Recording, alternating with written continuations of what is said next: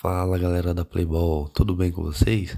Hoje vamos falar sobre um dos jogos emocionantes que agitaram a semifinal da Copa Amistel Playball Série C, entre o nosso time Limão e o Pegada Sinistra. E olha, foi uma partida repleta de reviravoltas, com muitos gols. No final, a vitória ficou com o nosso time, que venceu por 4 a 3. O primeiro tempo foi bastante disputado, com as duas equipes se estudando e buscando espaço para criar chances de gol. Ambos os goleiros se destacaram com defesas importantes, impedindo que o placar fosse aberto na primeira etapa. No segundo tempo, o jogo começou com tudo.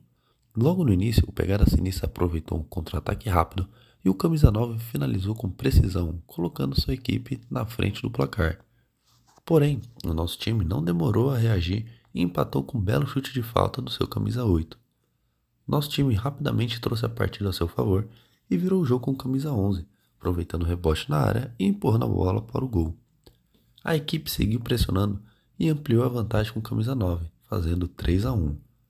Ainda no embalo, nosso time marcou novamente com seu 9, 4 a 1. Mas o Pegada Sinistra não estava disposto a desistir e marcou mais um gol, reduzindo a diferença para 4 a 2. A partida ficou ainda mais emocionante quando, no final, o Pegada Sinistra marcou seu terceiro gol, colocando pressão no nosso time nos minutos finais.